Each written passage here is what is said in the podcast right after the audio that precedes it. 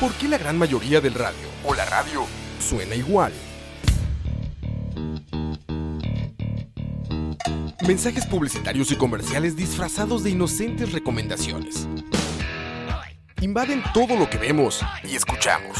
Además de, por supuesto, compromisos con patrocinadores o intereses de terceros que censuran e impiden que cualquier información o mensaje pueda llegar intacto, puro y sin filtros. Al escucha. Muy pronto, una nueva alternativa a la radio. Solo escucha.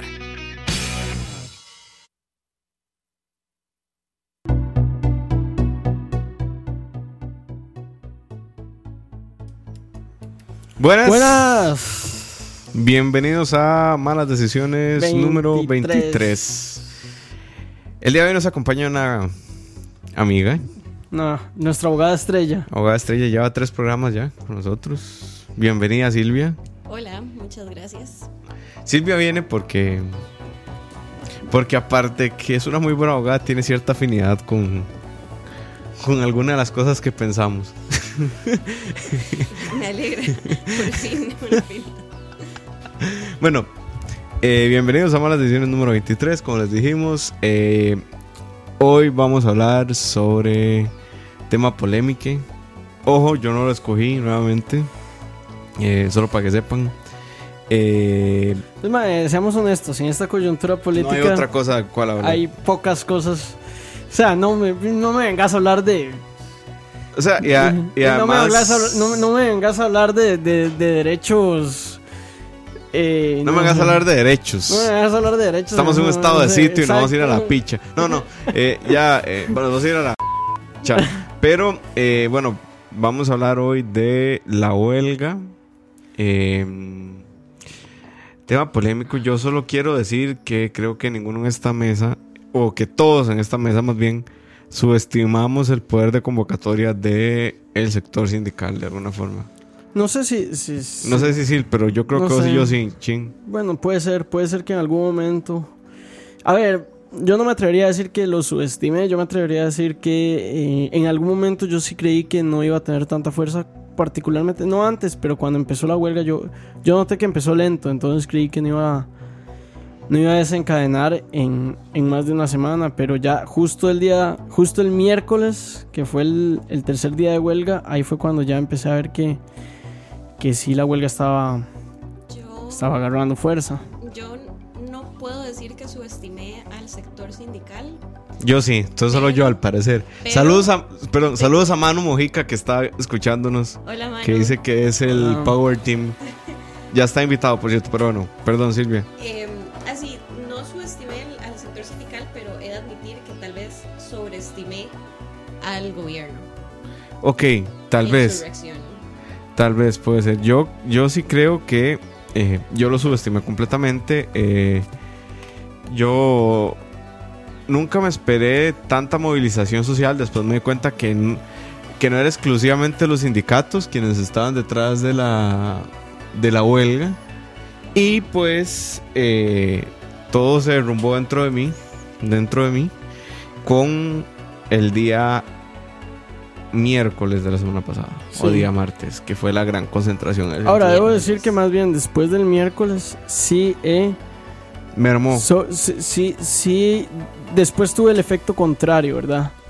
A ver, después del miércoles yo sobreestimé la huelga, siento. O sea, después Mm. del miércoles yo dije, ya esta vara se va a estallar. Y al día de hoy yo siento que está perdiendo mucho momentum. Puede que lo vuelva a agarrar, uno nunca sabe. Pero por lo menos hoy, martes...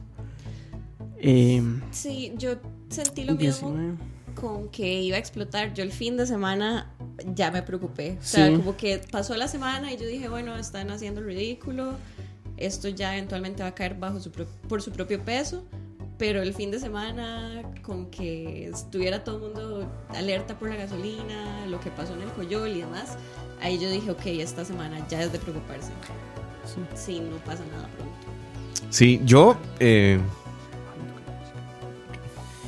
Pero, Eh. pero bueno, no hemos ni, no hemos ni ni introducido el tema. Y ya dijimos que vamos a hablar de la huelga, güey. Sí, pero, pero, pero el tema en sí no es la huelga, son- es el derecho a es huelga. el derecho a huelga, porque digamos, siempre tratamos de hacer temas que, que aunque sean actuales se puedan escuchar en un contexto fuera de la actualidad y aún así sacarle algo. Ujú. Porque, precisamente porque, lo subimos a Spotify y eso es parte del- del- del- de la idea. De la gracia.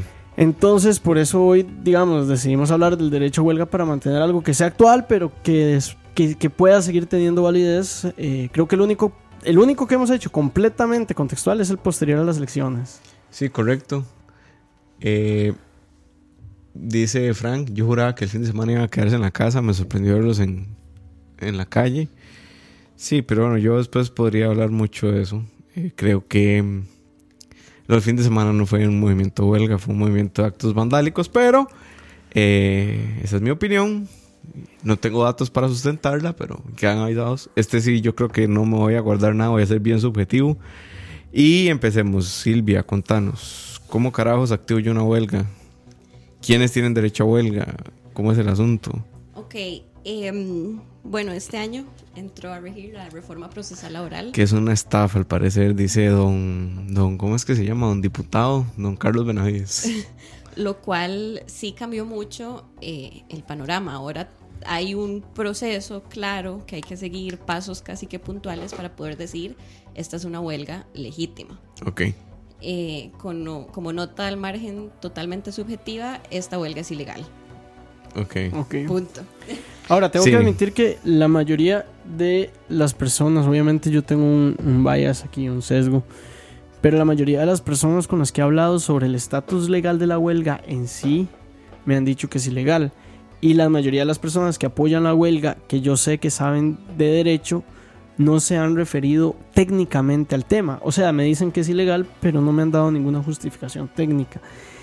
Eh, de nuevo, esto es nada más mi, mi, Tu mi- contexto. mi contexto, ¿verdad? Es per- perfectamente posible que sí haya una justificación técnica y que no la haya escuchado. Mm. Pero bueno. Este, bueno, Para eso está Silvia aquí. no, no soy Paola Gutiérrez, pero, Pero- voy a hacer mi mejor esfuerzo. Ok. No por ser Este. Paola, pero... Este, bueno, las personas que pueden ir a huelga son los trabajadores, las organizaciones de trabajadores. Pueden ser del sector público o del sector privado. Ujú. Este, que un, un gremio de trabajadores sea del sector privado no los excluye del derecho a huelga. Este, pueden puede movilizarse un, un gremio de trabajadores a la huelga a través de una organización sindical, pero tampoco es necesario que exista un sindicato para que se dé una huelga legal. Puede darse una organización temporal de trabajadores. Ujú. Este, lo primero que se tiene que agotar para iniciar el camino a, una huelga legal es que se gestionen o que se medie entre la organización de trabajadores y sus patronos, sus empleadores. Entonces, definitivamente tiene que agotarse la conciliación. Este, y si esa conciliación no resulta en nada, digamos, si no se llega a un acuerdo, entonces posteriormente se tiene que celebrar ya sea una asamblea general del sindicato, Ujú. Que tiene que tener, eh, creo que el 50% de, de los agremiados eh, tienen que estar presentes en la asamblea, o bien este, una asamblea de esta organización temporal que les comenté que tenga al menos el 30% de los trabajadores presentes. Ok. ¿Y algo de eso sucedió para esta huelga? Hasta donde sabemos. Hasta donde sabemos, yo no tengo conocimiento de ninguna eh, de ningún intento de conciliación, en primer lugar, entre los distintos sectores y el gobierno. Y tampoco tengo conocimiento de que se celebraran oportunamente las asambleas. Ahora, Albino es como súper poderoso. Albino y- es Dios. Y tiene una mafia ahí, así que probablemente él, para su sector, lograra sentar a, Ujú. al, al quórum correspondiente y votarlo. Pero tampoco me consta. Yo, eh, bueno, de lo poco que he escuchado eh, y de las preguntas pertinentes que hacía Montserrat, la ex defensora de los habitantes, Montserrat, ¿qué es? Perdón, Carbonini, Car- Carboni. Ok, ella, eh, alguien habló sobre la huelga y ella preguntó directamente que si las decisiones del colectivo habían pasado por consulta a base sindical. Y la respuesta abrumadora fue que no. O sea que, o sea, la dirigencia dice vamos a huelga, pero a la base sindical nunca se les comunicó oportunamente que se iban para huelga. Hasta Ahora- que salió un medio y dijeron, bueno, digamos a huelga. Aquí hay un tema, aquí hay un tema. Pregunta José, José Chan, ¿qué tan cierto es que los que se fueron a huelga no pueden volver a trabajar hasta que se acabe la huelga?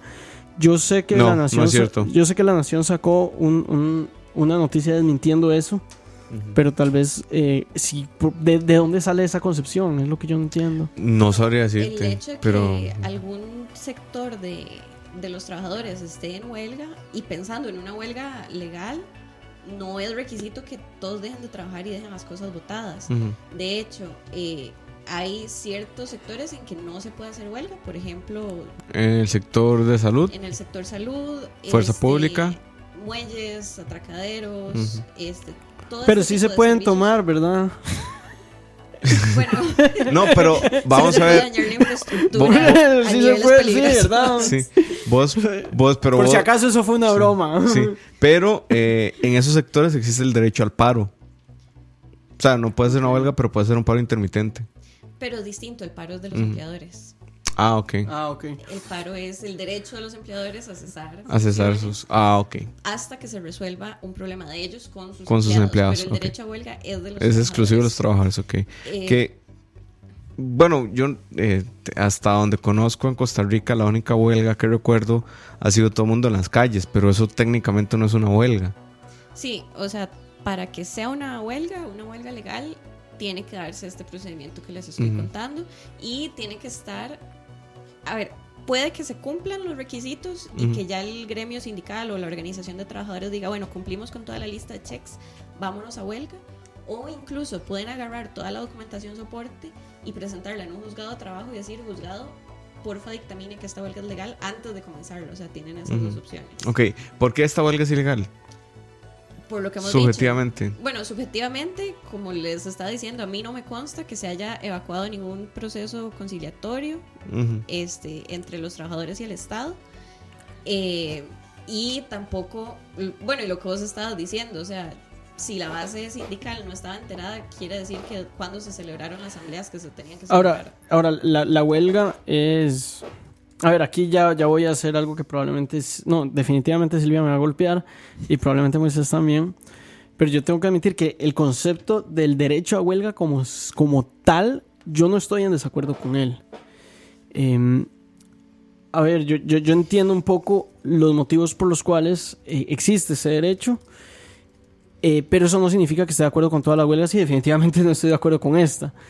Pero eh, tal vez, tal vez, tal vez para a lo que voy con esto es que, digamos, mi, mi, mi punto es que la razón por la cual veo que puede existir un, digamos, por, por la cual se justifica el derecho a la huelga, es porque hay definitivamente una relación de poder entre los empleadores y los empleados, en los cuales los empleados tienen menos poder que los empleadores. Entonces le da una herramienta, por decirlo así, para que en el caso de que haya un abuso de poder, eh, los empleadores, los empleados puedan defenderse. Que ojo, Pero, yo, yo aquí quiero. con- bueno, Sí, pero a lo que a lo que voy con esto es que, digamos, para mí esa, esa es la idea de que existe una huelga. Pero ¿por qué, por ejemplo, una persona de la Caja Costarricense del Seguro Social o, no sé, una persona que trabaja en una institución autónoma llama a huelga si se está, digamos, si no es directamente el patrono? La decisión de esto la está tomando el, el gobierno central, no las instituciones autónomas. Entonces, pones a ver lo que está fundamentando esta huelga y toda la campaña de, de desinformación. Gracias. Este, toda la campaña de desinformación, porque si han visto las consignas que están diciendo en la calle, son cosas espantosas y nada es la realidad.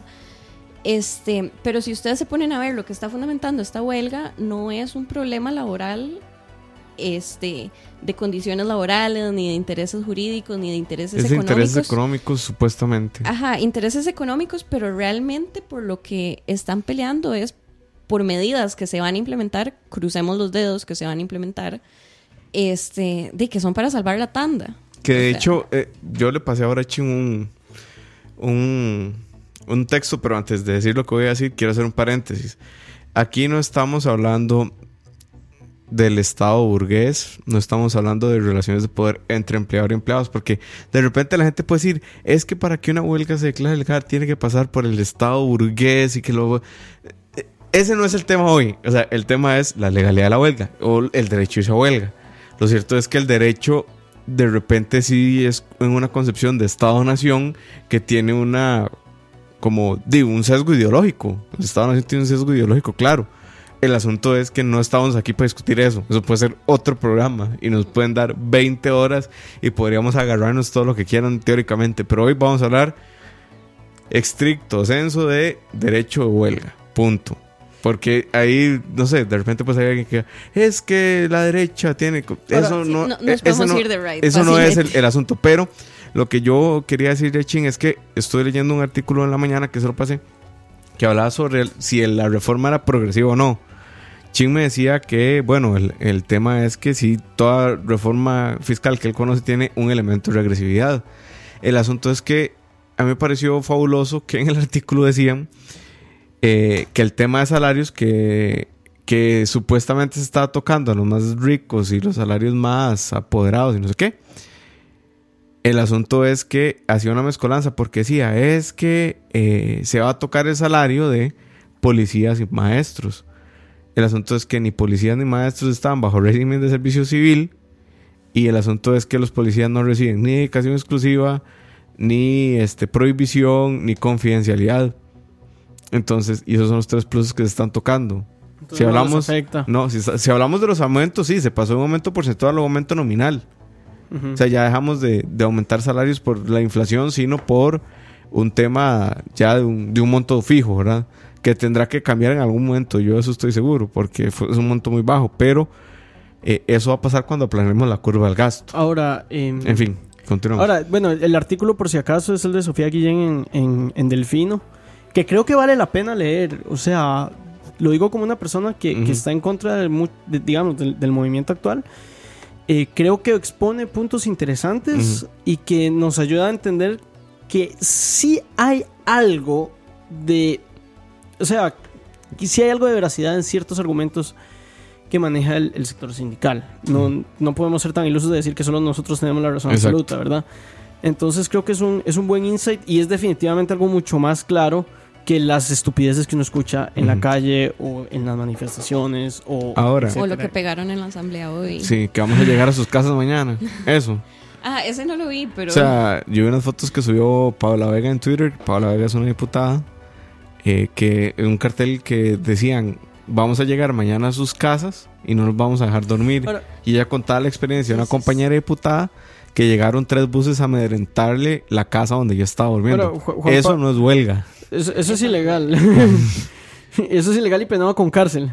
Eh, básicamente. Juan Pablo Zúñiga dice, lo que dicen los sindicatos del MEP es que si usted se devuelve a la huelga, no tiene cómo justificar sus ausencias y lo pueden acusar de abandono laboral.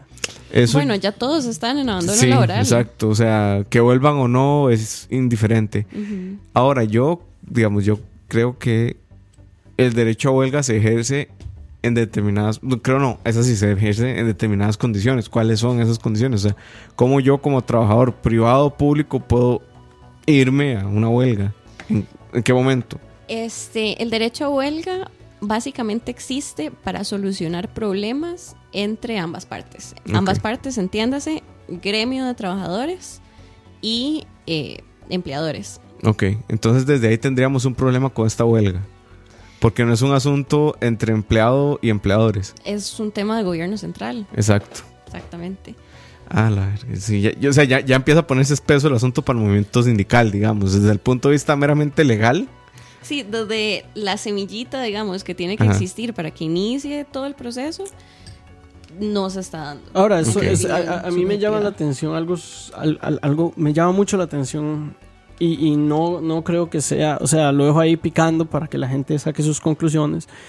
Pero veamos que uno de los, de los, de los mayores proponentes o de, los mayor, de las personas que más apoyó la reforma procesal laboral fue Albino Vargas. Y no, no parece que ahorita haya, digamos, cumpliéndola. sí, si la siguió, porque realmente no sabemos, no ha hecho esto público cada vez que se le dice que la huelga es ilegal. Yo Mm. creo que si se hubiera seguido el procedimiento específico para que esta fuese una huelga legal, todo el mundo se habría enterado. O sea, es imposible Ujú. que no nos enteremos que la NEP esté negociando con... El Poder Judicial, que sea una Judicial. huelga legal. Exacto. O sea, O sí. sea, yo difícilmente creo que se haya dado porque es algo que no es poca cosa.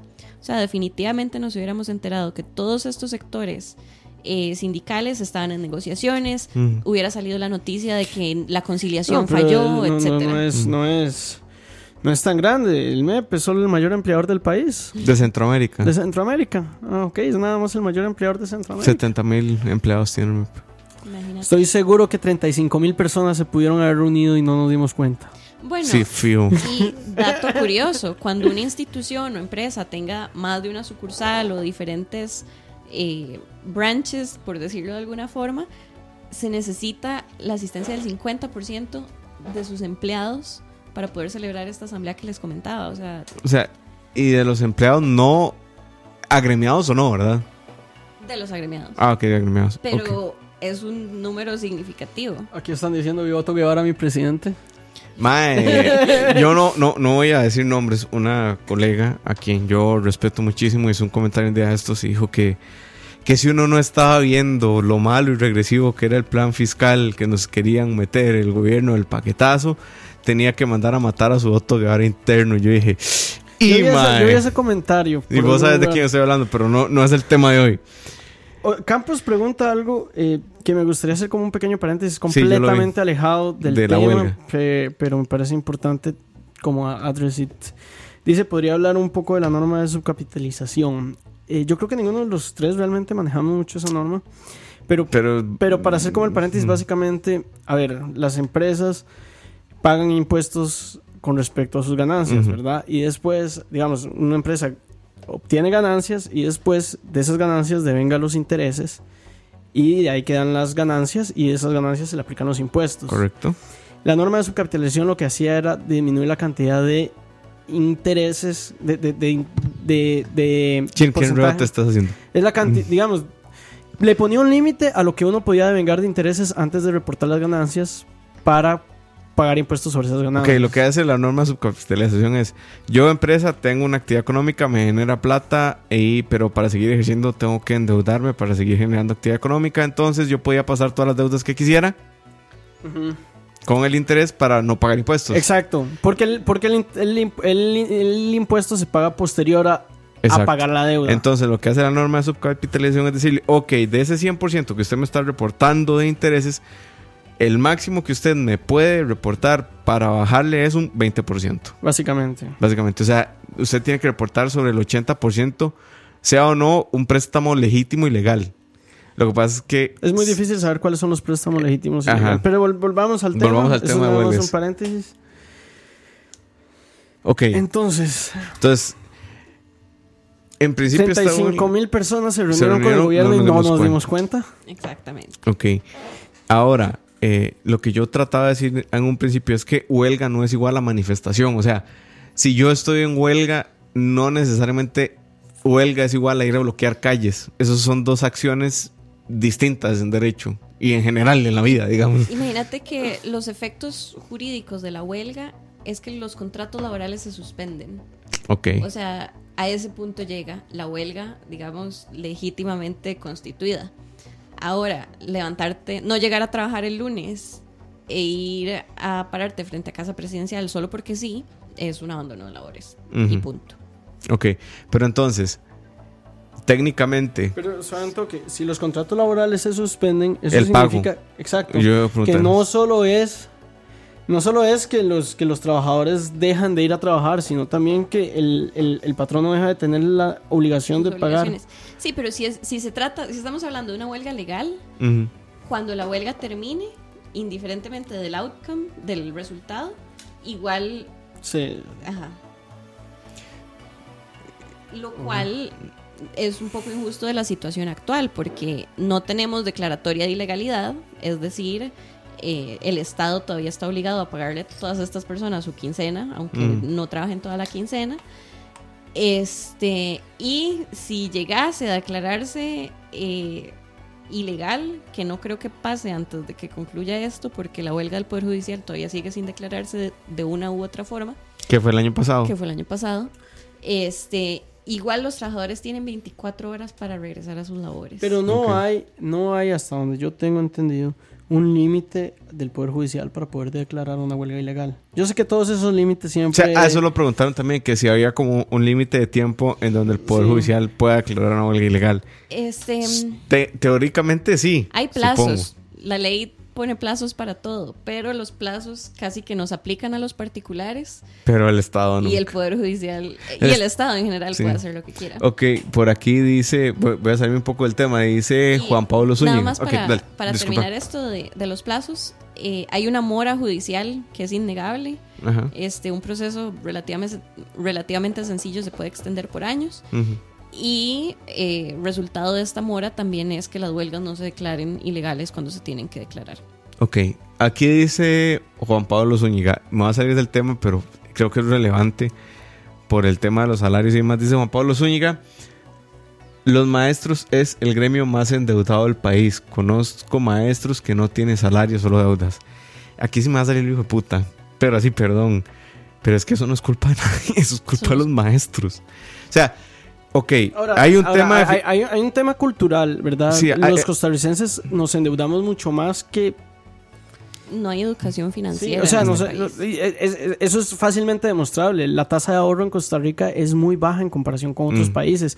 Y por eso, ¿te acuerdas que por eso precisamente Rodolfo Jiménez decía en, el- en el, en el que programa nosotros pasado no podíamos que soportar. Japón puede soportar una deuda altísima porque Ajá. se sabe que hay ahorro. Mm, El asunto es que, o sea, yo no puedo legislar en favor del pobrecitico. Ese es el problema. Aunque sí, yo tengo mis reservas con exoneraciones en el plan fiscal y demás, pero en general, ¿qué culpa, o sea, ¿qué culpa tiene el Estado de que a usted su salario no le alcance si le estoy pagando? Digamos que el salario mínimo de un profesional, que los maestros ni siquiera es así, es, es por categoría, se mete uno, mete dos, se mete, en fin. De hecho, la máxima categoría, si no me equivoco, es el MT14 y un maestro MT13 que es casi bachiller, gana lo mismo que gano yo. Ahora, hay, hay algo importante que Y yo decir, soy ¿verdad? el- lo, que, lo que dijo el... ¿qué- ¿Quién fue el que dijo esto? De Juan maestros? Pablo dice claramente es culpa del Sí. maestro. je. Digamos, Sí. lo que dijo Juan Pablo, eh, di, yo realmente no tengo datos que sustenten esa afirmación. Y- y la Nación ha sacado un, un Sí. reportaje que hay maestros que llegan a 5 mil pesos, pero lo vamos a la huelga. ok, ya tenemos este los elementos. ¿Cómo puede declararse ilegal una huelga? Ya hablamos de cómo se hace legal, pero po- ¿por qué razones podríamos decir que es ilegal? No sé, alteración del orden público, se me ocurre. La declaratoria de ilegalidad depende de que no se haya cumplido El el procedimiento. procedimiento. Entonces, esta manifestación, por ejemplo, que se ha dado, y digamos de manifestación, porque yo considero que es una manifestación y no una huelga, eh, tan pronto se dio esta manifestación, ya salió Carlos Alvarado diciendo 23 instituciones ya presentaron la solicitud de declaratoria de ilegalidad. en de Twitter lo dijo al revés, pero bueno. En Twitter lo dijo al revés, pero por eso hice el énfasis Sí, largo de la correcta Forma de Ajá. decirlo. este, ahora, ah, y se hizo probablemente fundamentado en que no se hizo el proceso conciliatorio que se tenía que dar, no consta donde se hayan celebrado las asambleas que se tenían que celebrar, y ahora depende del Poder Judicial. Este, que ni siquiera sé en dónde fue que se presentaron, cuál juzgado está abierto, cuál juzgado se los recibió. Y tiene que ser la sala tercera, ¿no? No, no, este, la declaratoria, mm, la declaratoria de ilegalidad de la huelga del Poder Judicial fue como en algún lugar larguísimo de Limón que se dio en primera instancia. Ujú. Así Ahora- que es básicamente el juzgado que está abierto. Ahora, Ok, ahora, cualquier juzgado. Sí, a ver, técnicamente es, el juzgado competente es en donde se esté, donde esté sucediendo todo. Ok. Pero si el mismo Poder Judicial se pone en huelga y todos los juzgados de la gama están cerrados, Ah, bueno, y, y a y a eso, a eso- a- a- yo quería tra- tratar dos temas también. El primero, quería preguntarte, ya, ya sabemos que los plazos en el, en- en el Estado no siempre se cumplen, son en el tiempo de Dios. pero, Dios, a.k.a. la sala constitucional. pero, pero, este, lo- ok, los, los, los, los plazos no se cumplen, pero sí, sí hay plazos que se pueden cumplir. A lo que voy es, ahora que se declaró ilegal la huelga, entiendo que hay un plazo para que la parte... No se digamos, ilegal. No, perdón, que se, que se hizo la solicitud de declaración ilegal. La solicitud de declaración, si lo dije bien, ¿verdad? Ajá. Ok, la solicitud de declaración para que la huelga sea ilegal. Eh, ahora que se hizo esto, eh, los, los sindicatos, por decirlo así, tienen un plazo para presentar las pruebas para decir, hey, compas, esta huelga sí es legal, vean, aquí tengo las, las actas, o lo pueden presentar de aquí hasta que al juez se le ocurra decir, o cómo funciona eso.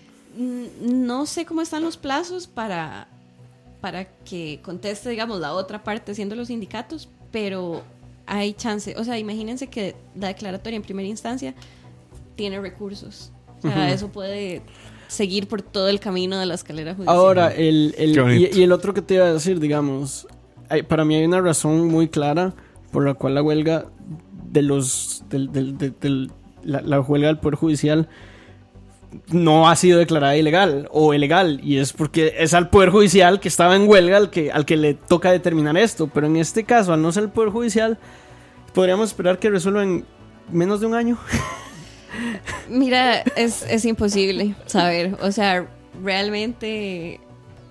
O sea, primero hay que ver en qué juzgado fue que se presentó, en cuáles juzgados fue que se presentó, cómo anda el flujo de expedientes de ese juzgado, cuál juez es el que le tocó. O sea, es.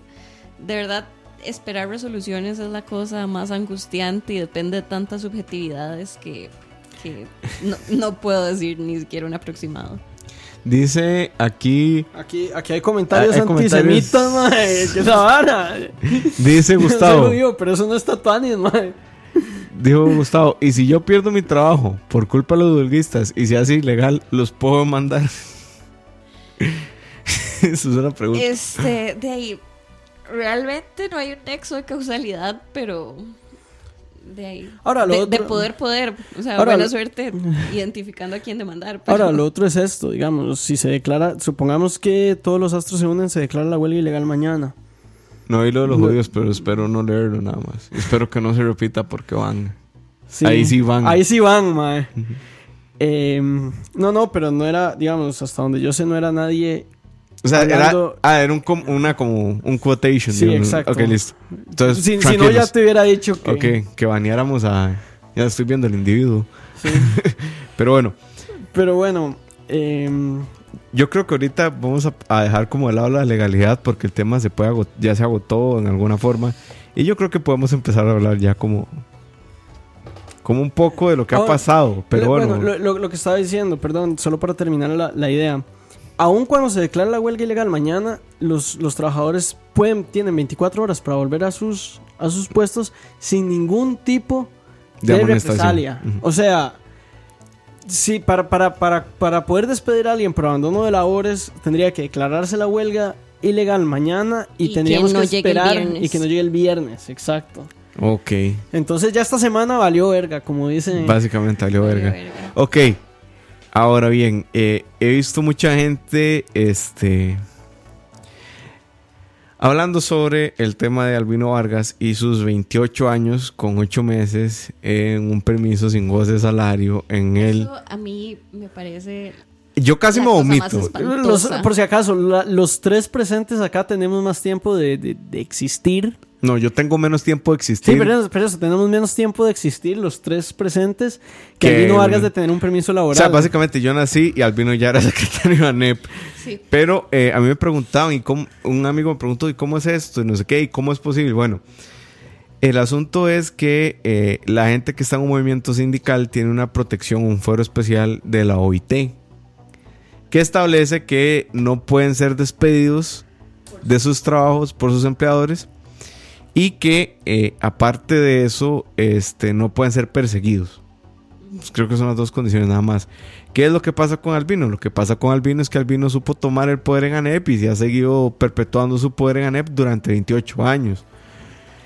Eh, eh, ¿Puede hacer algo el Estado? Pues no, porque no porque Albino Vargas tenga 28 años de ser un líder sindical, puedes hacer una excepción a esa norma. Ahora, Ese es eso, el problema. A, a nivel, a nivel profesional, Y, y, y en, para terminar, y el problema es que en Costa Rica no pasa, pero en muchos países sí pasa que hay persecuciones contra líderes sindicales. O sea, la realidad es que la norma los protege a todos, pero hay unos cuantos vivos como Albino Vargas que se aprovecha de la norma. No, y él yo me imagino que él sacando su calculadora y haciendo su mate, él tiene que estar ahí hasta que se pensione. Correcto. Porque em, en esta nota que salió de que llevaba todo Mm. este tiempo, dijeron que Salió su salario actual y el que gana como oficinista. El que gana bien. y él es un oficinista nivel 1, así que yo creo que si el día de mañana no es reelecto, bueno, hasta el 2021 creo que es que 2021. Que él cambió ese reglamento está, también. que él lo no, él ha hecho todo. Este, de ese día, si sucede que no es reelecto, pues su situación económica cambiará drásticamente porque no ha hecho carrera No ha hecho nada. judicial pero o bueno. en que era Ministerio de Justicia o... Poder judicial. Ah, Poder Judicial. Pero también, supuesto. también hay un detalle, a ver, y Di- esto ya aquí, lo... Aquí Arshene me pregunta hasta qué punto es legal lo que hace. Hasta el punto que Yanep lo quiera. Es así de sencillo. O sea, lo que hace es legal completamente. Hasta el punto que va a seguir cambiando todos los reglamentos internos para poder mantenerse ahí. Correcto. Es que, a ver, el punto es Un este, para. Yo nunca, Para- nunca creí estar de acuerdo con el PT en algo. Y estoy de acuerdo con ellos en eso. Sí. Ellos Es- intentaron sacarlo. Es que, a ver, para, para estar claros, legal significa. No, es- legal no es. No es un- es un no- no término- tiene- no, es, una es un término que no tiene nada que ver si algo es moral o no, si se debe hacer o no. Mor- El legal. apartheid fue legal. Exacto. Legal es que cumple con la ley. Y si Albino Vargas está a derecho. a derecho y además tiene el poder de cambiar reglamentos, de ahí. Y si lo hace siguiendo el procedimiento que tiene para hacerlo, es legal. Es Las legal. tácticas que use es otro tema. Y puede Que- usar tácticas ilegales Que también. yo he Ujú. escuchado que son tácticas bastante cuestionables. Sí, yo sí, he escuchado, sí. yo, yo también he escuchado ahí rumores de que, de que no son tácticas legales, precisamente. Fíjate. Pero bueno. Dice Jeffrey, hasta que Anep quiera y Anep es albino. Básicamente. Básicamente. Es el perro Pero persiguiendo digamos, su cola. el, punto, el punto es este. em, también hay, hay, hay algo que es que un permiso sin goce de salario, pu- puede que hay gente que, que defienda, digamos, un permiso sin goce de salario porque al fin y al cabo no se le está gastando em, Pero es una recursos plaza. Pero uno, es, uno es una plaza y dos, hay un tema en, en, el, en, el, en el mercado laboral. Pues no puedes estar tanto tiempo afuera y pretender que te vas a volver a reinsertar así. Mm. Eso no pasa. No, o sea, y, y no responde a una realidad financiera, no responde a una... No responde a ninguna, realidad. O sea, voy a poner el caso de, de mi mejor amiga, saludos Marce. Este, Saludos a Marce, no la conozco, pero saludos. Saludos. Este, ella pidió un permiso con goce, eh, sin goce de salario, para terminar la tesis y demás. Y en su empresa, de verdad, tuvieron que hacer un análisis de las proyecciones de cuánto trabajo les va a llegar en el tiempo que ella pidió, etcétera, etcétera, para ver la viabilidad de el impacto de que ella no estuviera ahí sentada haciendo su trabajo, porque así es el mundo. O sea, el hecho de abrir una plaza y contratar a una persona responde a una carga de trabajo que tenés que solucionar. ¿Y cómo puede ser posible que el Poder Judicial tenga una plaza cerrada, Congelada. ay. inhabilitada por 26 años? Porque esa es otra. Un requisito para ser afiliado de ANEP Es trabajar. es ajá. trabajar en el Estado. Si por X o Y razón, que es ilegal, se cerrara la plaza del vino, ojo, lo ilegal es cerrar la plaza del vino, al vino automáticamente quedaría Fuera de ANEP. Fuera ANEP. Eh, aquí, aquí- estoy leyendo una noticia que tratemos de no, de, de no enojarnos demasiado. Pero dice que los huelguistas se están oponiendo a, a que se contraten servicios privados para lavar ropa sucia de los hospitales. Eso, Eso se puede. se- Ellos pueden decir misa, sí, pero sí, yo entiendo, pero es legal que se contraten servicios para. Hay presupuestos de emergencia para este tipo de cosas. O sea, una, yo creo que la principal cosa que me molesta en todo este tema de esta manifestación no es que haya más presas o lo que sea, es que esta gente está tomando casi que de rehén a los chiquitos y su educación y a los enfermos y su salud. O sea, básicamente sí. Sí. entonces, bueno, por, por el, el recato, ¿Cuál recato? Ni el recato, no voy a decir las cuestiones más subjetivas que estoy pensando en este momento, pero de verdad es que una todos cosa estamos pensando, creo Exactamente. yo. digamos. O sea, y sí, ellos pueden decir misa, pero la verdad, vayan a freír churros, mae. O sea, que va a ser un hospital con montañas de ropa sucia. que ojo, eh, Me gusta el recato de Silvia, Sí, sí, digamos. sí. Yo, yo no, No, yo, yo, aquí, tan- yo, yo aquí voy a citar a un, a un, a un grupo, un sublime grupo nacional Eh, lo habrán escuchado los escuchas, valga la redundancia. El grupo se llama Picha, así se llama, no me- se llama así. Y tuitearon un día de estos una, una alusión a una de sus canciones que decía La barba de albino me raspa los huevos. Mae, pero el mae ya no tiene barba, ahora tiene un bigote ahí. Eh, todo. el bigote, en fin, lo que sea. El asunto es que eh, eso, esa apología. El, apunto- el asunto es que la cosa está tan jodida, más que ya escuchábamos palabras como mierda en el Congreso, así que todo se vale. Pero A mí me fascinó, no, fascinó. no, todos estamos de acuerdo, mae. Yo, yo no lo digo como una crítica. decirlo. Ah, claro. O sea, la verdad, mis respetos, mae. Sí, mis sí, yo, yo aplaudo ese uso de... Porque la verdad, vaya- tanto la de picha. Sí. La verdad, vamos, vamos a poner eh, epistemológicos. Quitémonos de la jupa que hay buenas y malas palabras. Punto, hay palabras. Sí. Eso es lo que existe. La connotación se la da a usted. Y, y además es una connotación de énfasis, no de insulto. Pero bueno, Pero el, asunto es que con la huelga, eh, como que se ha agotado el, el- Yo creo que estamos en un punto muerto del diálogo. Hay que comprender que los diputados están estresados ahorita. Sí, un toque. Todos Ah, sí. estamos estresados. Digamos, si yo estoy estresado, no me imagino cómo están los O sea, diputados. usted- y usted yo no sé cómo Rocío Aguilar no le da un paro cardíaco, mae. Mae, y a ella la trataron súper, súper mal en casa presidencial. Sí. Ella iba saliendo y los manifestantes le gritaban perra, puta, maldito. O sea- O sea, yo, una cantidad de improperios, tal. Y el movimiento sindical, a la fecha, la gente pide, por ejemplo, y no estoy comparando porque son dos cosas completamente, diametralmente diferentes, pero es violencia al fin y al cabo. La gente está pidiendo una una cadena nacional de Carlos Alvarado disculpándose por lo que pasó en la universidad. Pero nadie está condenando que los movimientos sindicales se quedaron callados en el ejercicio de la violencia simbólica No, contra no, la ministra. no, y, y aquí yo tengo que decir algo, mae. Eh, digamos, y, y ya, ya, ya, ya ahí se toca un tema que a mí me enoja mucho. Eh, me parece una completa hipocresía de gente que, digamos, que vos, que todos aquí sabemos quiénes son, que lleguen y digan, ay, es que eh, el, el, el, el, el presidente... Ahora me salen con que el presidente no dio la orden de entrar a la universidad y no, que se pruebe que el presidente dio la orden. Ah, pero cuando un sindicalista va y toma limón, salen siempre los sindicatos lavándose las y le manos. En prenden cada fuego una antena. en cada hijo de puta situación donde ha habido un acto de violencia claro, los sindicatos han salido a decir, esos son gente que no está con nosotros. Con la violencia de limón salen diciendo, esos no son sindicalistas, son personas que se aprovecharon de la ojo. situación, de la situación que quién creó, hijo de... Chino, ya, tranquilo. Pedimos disculpas, a Chino acaba de dar un paro cardíaco. Eh, volvemos mañana, no me eh, No, pero fuera de eso, eh, sí hay que.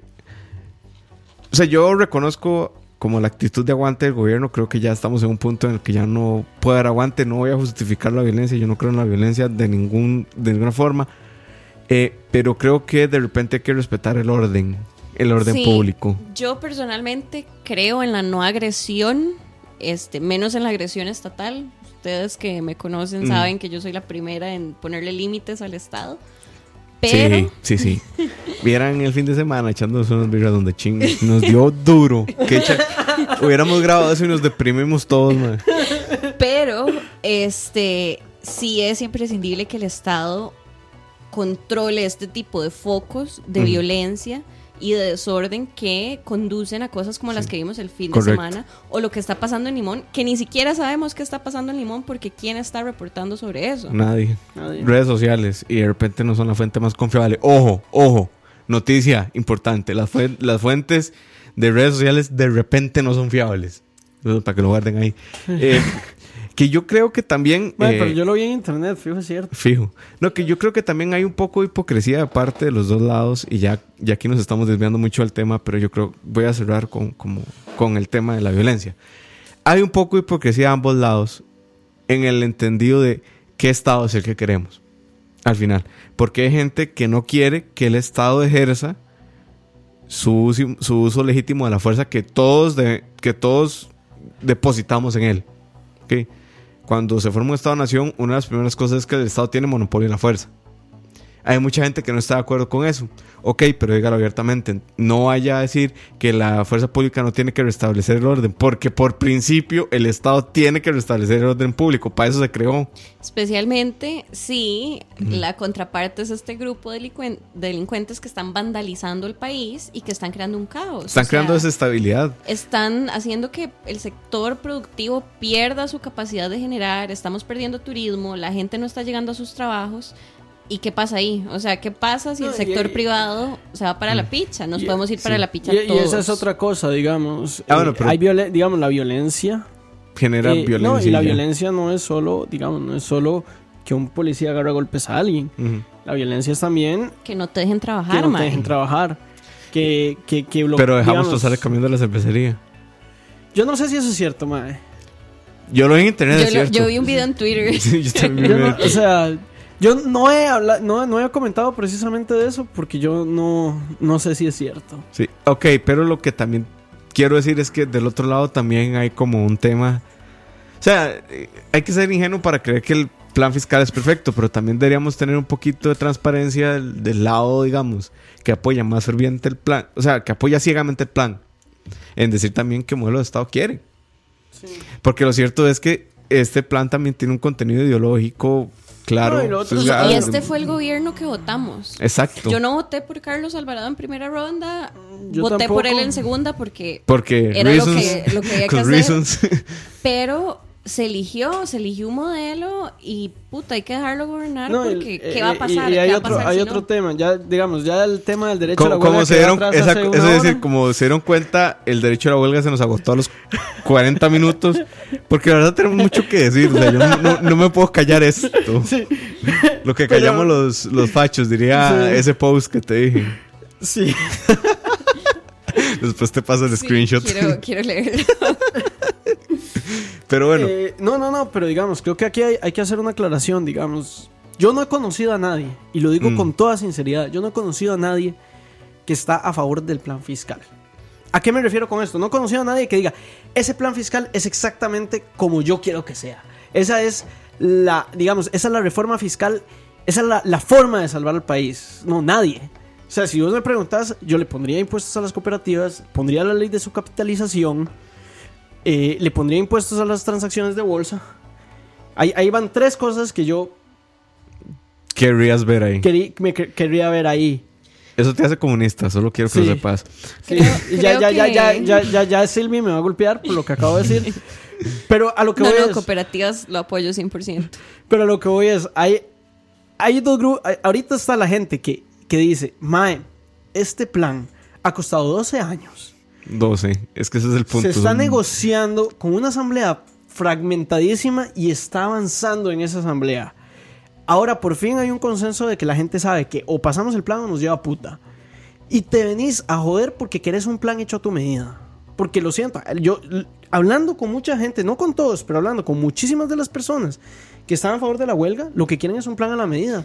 Y no, ma, o sea, hay, hay que ser un poco realistas con la situación política. No, yo lo que personalmente y totalmente subjetiva, sube- de forma subjetiva creo es que las personas que están apoyando esta manifestación simplemente tienen una visión de que el Estado es infinito y que ellos están entitled a recibir todo lo que ellos quieran. Ujú. Y de la realidad es que si el sector productivo y si todo el sector privado quiebra, que probablemente pase, el Estado va a quebrar. Y, o sea, la gente dice, no, el Estado jamás va a quebrar y nuestros derechos y derechos adquiridos, pasado, y etcétera. Pero vamos totalmente a un punto de quiebre del que Costa Rica va a salir muy pichaseada. Y la otra es, digamos, yo creo que la gente no sabe que.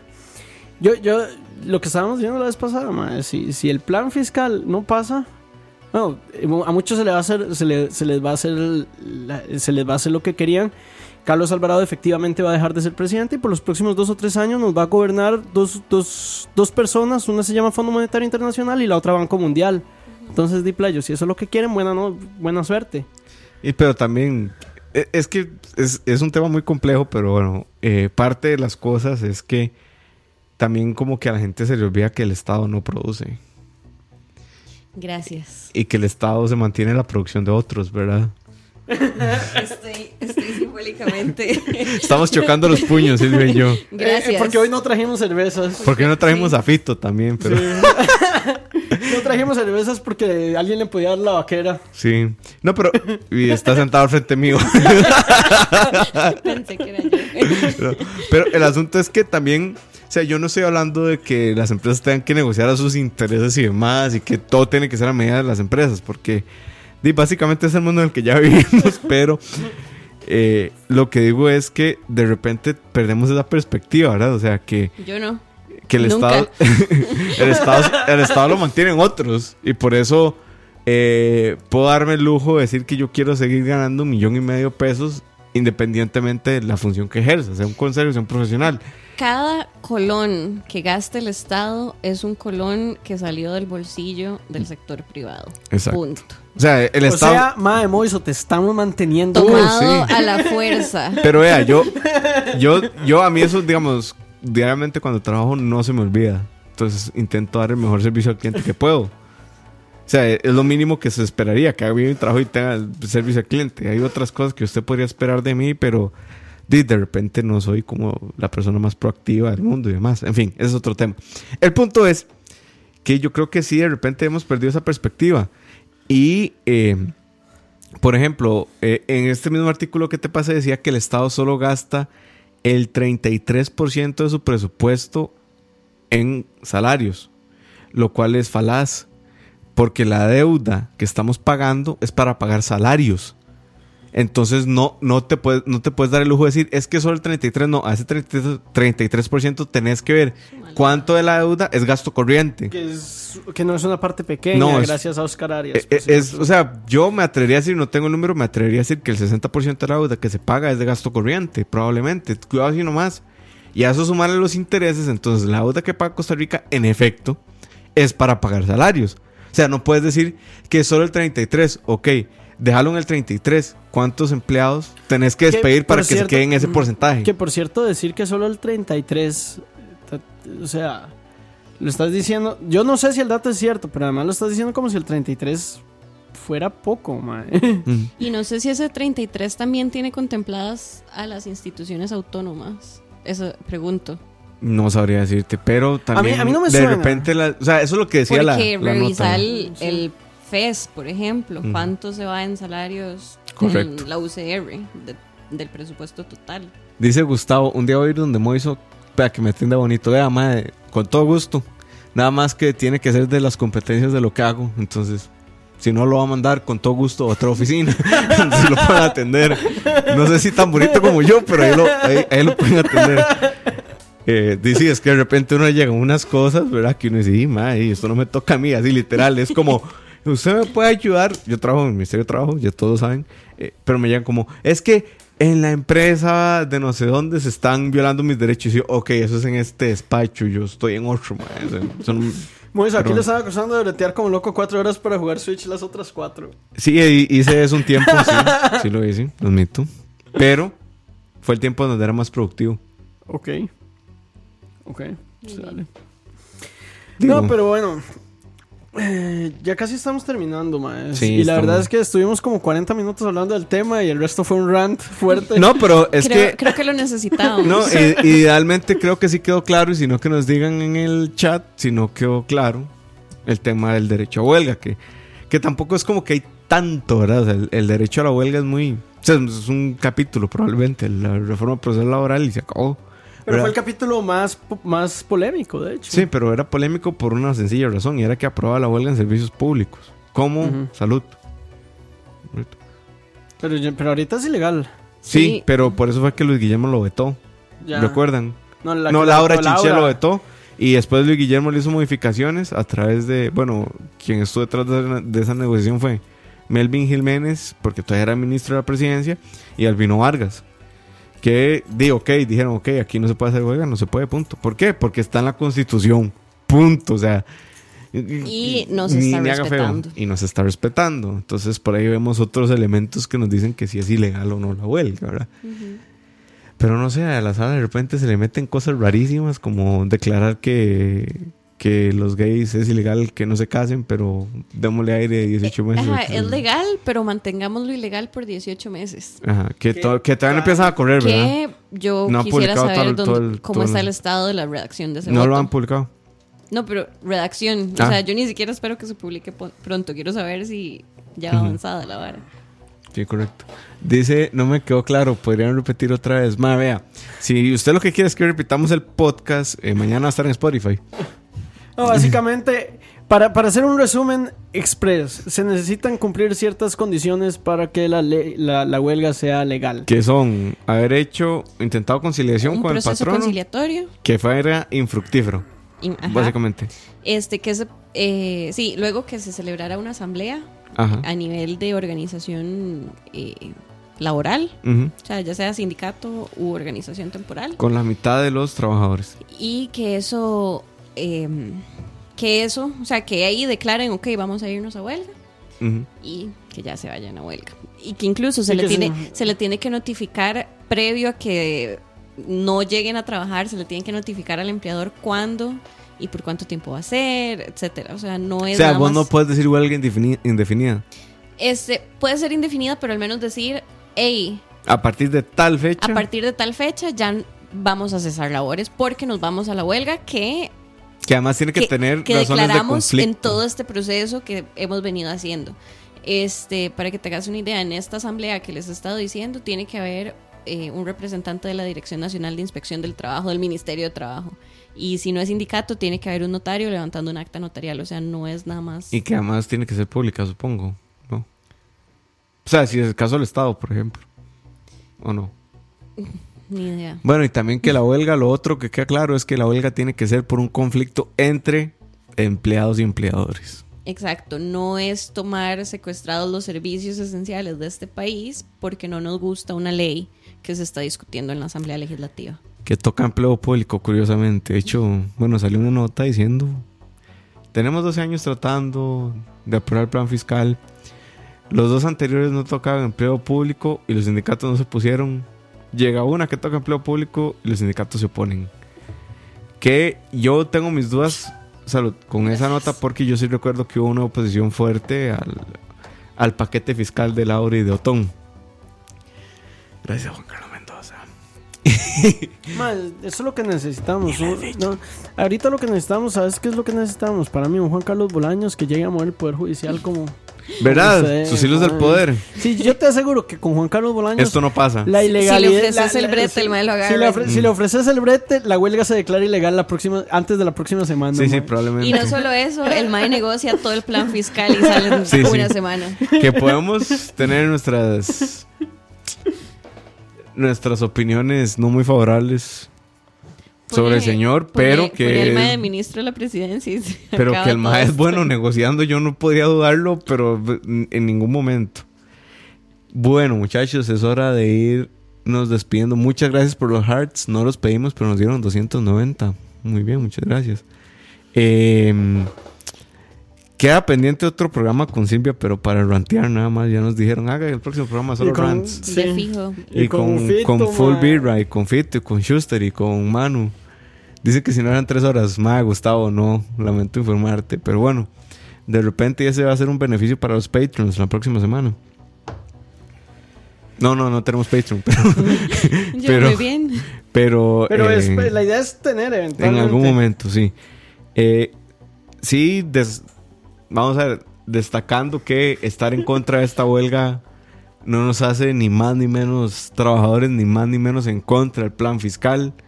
Que aquí los tres estamos en un consenso que tiene que pasar, que podría ser mejor y todo lo que quieran. además de tres, de tres posiciones políticas que usualmente No se encuentran. no nos encontramos. Muy diferente. Y, y- y no nos encontramos particularmente en temas de, de impuestos o de la labor Ajá. del Estado. Y por lo general yo no me encuentro con ustedes, pero Sí, que es muy triste. Yo tampoco me encuentro tanto como eso. No, vimos ahí nomás, pero bueno.